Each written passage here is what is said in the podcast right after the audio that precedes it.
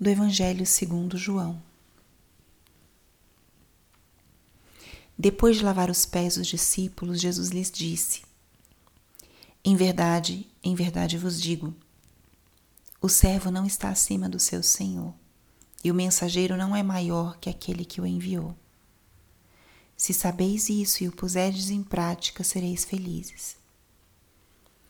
Eu não falo de vós todos, eu conheço aqueles que escolhi, mas é preciso que se realize o que está na Escritura. Aquele que come o meu pão levantou contra mim o calcanhar.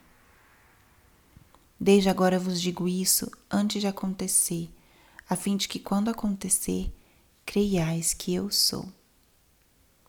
Em verdade, em verdade vos digo: quem recebe aquele que eu enviar, me recebe a mim. E quem me recebe, recebe aquele que me enviou. Palavra da Salvação. Espírito Santo, alma da minha alma, ilumina minha mente, abre meu coração com o teu amor, para que eu possa acolher a palavra de hoje e fazer dela vida na minha vida. Estamos hoje na quinta-feira da quarta semana da Páscoa. Que a palavra de hoje nos diz?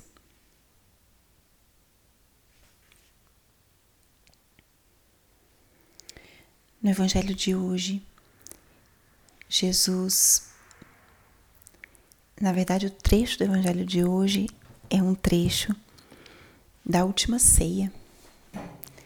Estamos no tempo pascal e a liturgia nos apresenta hoje esse texto que pode ser muito inspirador para esse nosso caminho pascal. Uma das características daquele que se encontra com Cristo ressuscitado é o chamado e o impulso ao anúncio. Aqueles que se encontraram com Cristo vivo saíram a anunciá-lo. E esse é o chamado de todo batizado, toda pessoa batizada tem um chamado à santidade e ao apostolado. É um chamado a sermos testemunhas de Jesus. E esse chamado ele não é só para os missionários, para os religiosos, para os padres ou para aquelas pessoas que estão bem engajadas na igreja. É um chamado para todos. E nesse evangelho de hoje, Jesus fala justamente sobre isso.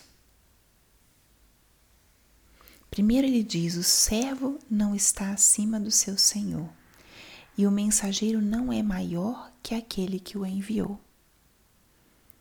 Então, nosso chamado ao apostolado, a sermos testemunhas de Cristo, primeiro é fruto desse encontro vivo, e segundo, nós somos enviados por Ele, não vamos por nossa própria conta e por nossa própria iniciativa. E quem nos recebe, recebe o próprio Cristo. E ele diz isso: quem recebe aquele que eu enviar, me recebe a mim. E quem me recebe, recebe aquele que me enviou.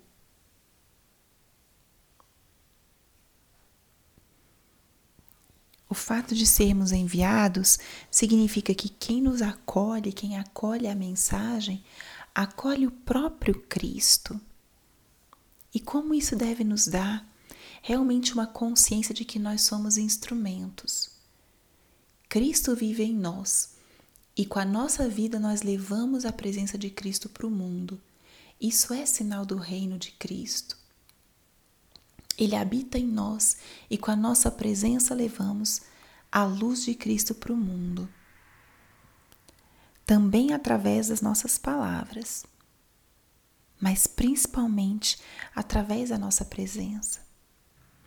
Por isso, Jesus pode dizer que o mensageiro não é maior que aquele que o envia, principalmente porque, no nosso caso, a mensagem é o próprio Cristo. E nós não somos de maneira alguma é impossível sermos mais do que Ele.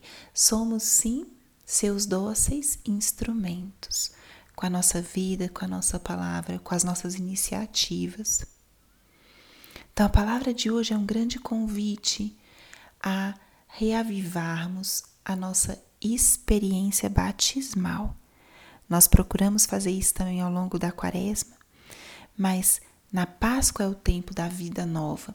Então é o tempo de nós renovarmos esse nosso chamado e a nossa vocação batismal à santidade ao apostolado. Quem nos envia é o próprio Cristo. E isso deve nos dar uma grande segurança na mensagem, naquilo que levamos. E a pergunta que nós podemos nos fazer hoje, lendo esse trecho, é: Estou sendo capaz de testemunhar a minha o meu conhecimento de Cristo, a minha experiência de Cristo? Como eu posso fazer isso hoje, no meu dia a dia, na minha circunstância atual? Como posso testemunhar esse Cristo vivo que deu a vida por nós, por cada um de nós? Que essa palavra seja um estímulo para sermos nós testemunhas, para assumirmos a nossa vocação de enviados de Cristo, enviados por Cristo a pregar Sua boa nova. Glória ao Pai, ao Filho e ao Espírito Santo, como era no princípio, agora e sempre. Amém.